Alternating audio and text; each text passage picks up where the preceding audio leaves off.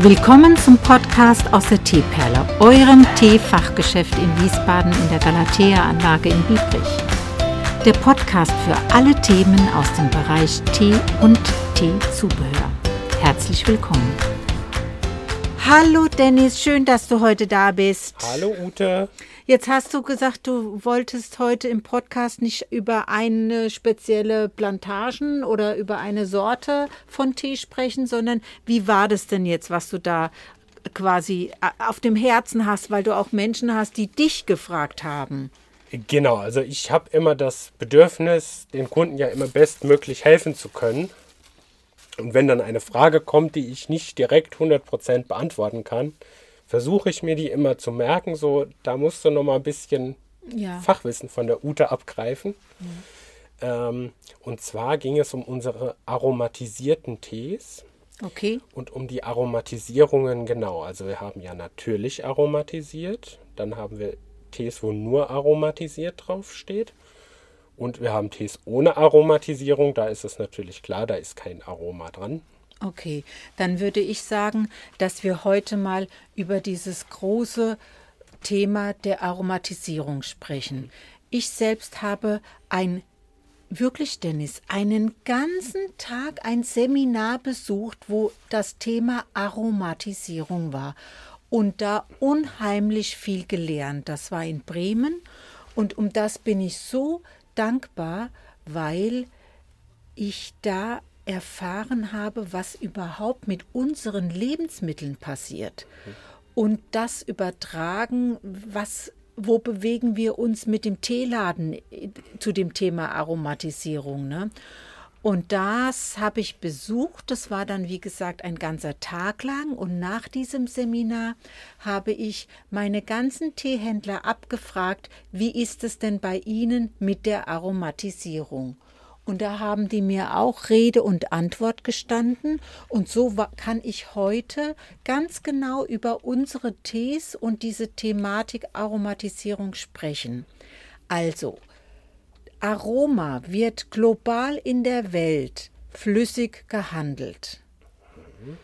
Und du musst dir vorstellen, dass es für eine Art von Aroma tausend Möglichkeiten gibt.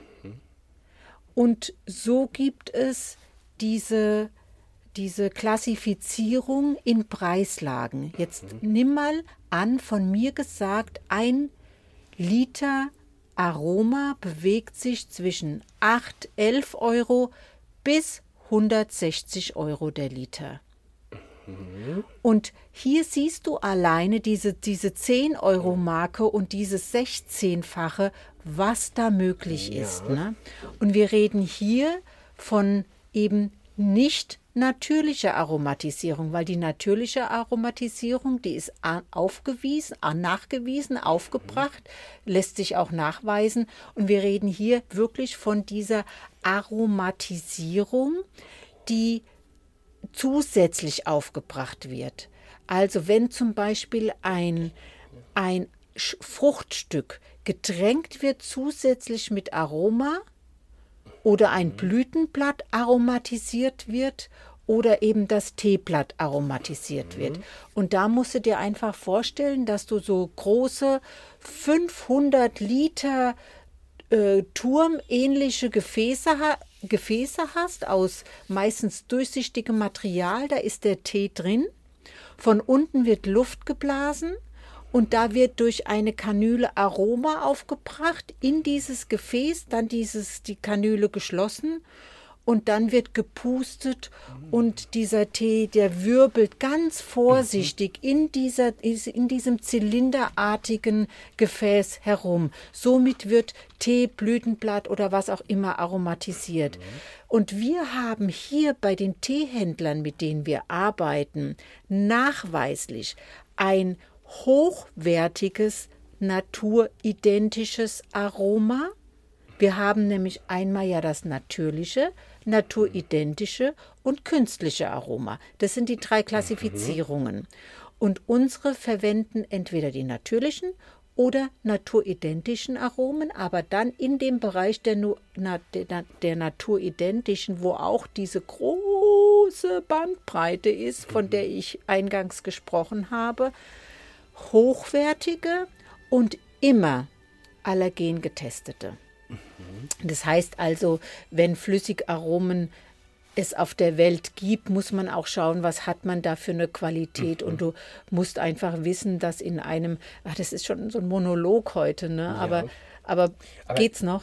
Es geht. Ja. Ich kann mir ein bisschen vorstellen, worum du sprichst, weil ich mich vor kurzem erst mit Vanillearoma so ein bisschen beschäftigt habe, ja. was das Backen angeht. Mhm und ich da auch drüber gestolpert bin, über dieses künstliche Vanillearoma, mhm. was mit der eigentlichen Schote gar nichts zu tun hat. Das oft so Vanillin ge äh, ge genannt wird, ne? Ja, genau. Mhm.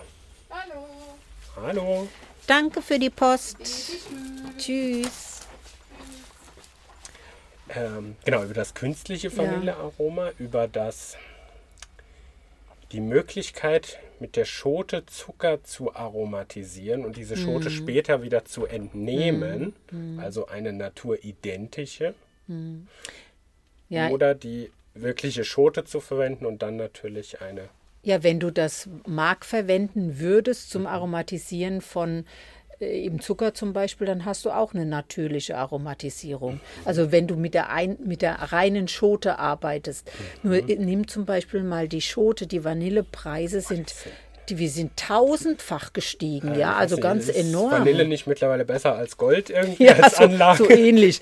Also nochmal auf unseren Tee zurück unsere Teehändler, ob das Sinas oder Ronnefeld oder Florafarm oder Wollenhaupt sind oder Detlefsen und Balk, die arbeiten wirklich mit zertifizierten, sehr hochwertigen, naturidentischen Aromen, die dann zudem auch noch allergen getestet sind.